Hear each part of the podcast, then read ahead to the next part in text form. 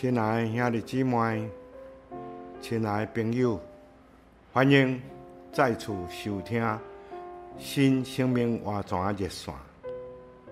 今仔日，咱要来读马太福音十六章十九节下半段。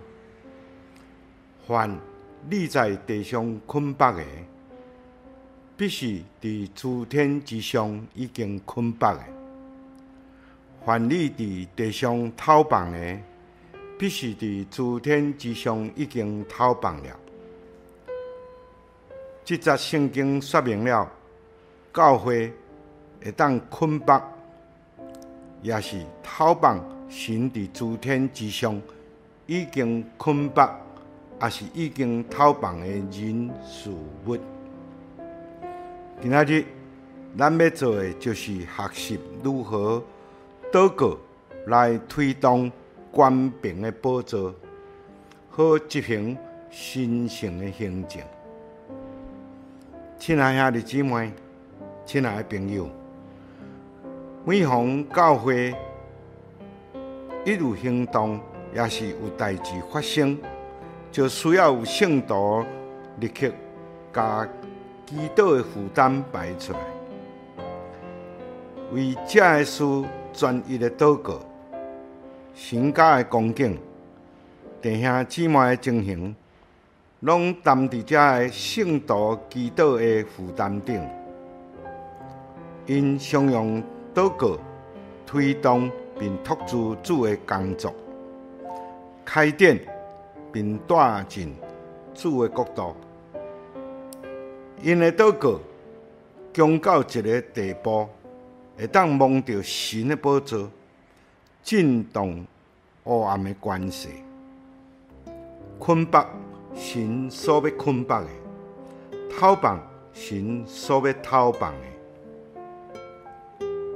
两百多年前的摩尔维亚的复兴伟业，当时因设立了祷告守望台，每天二十四点钟拢有人咧祈祷。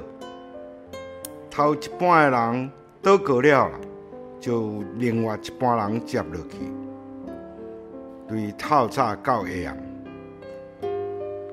整天二十四小时拢有人一半一半接落去，不停的倒过，并且天天如此，继续不断，难怪。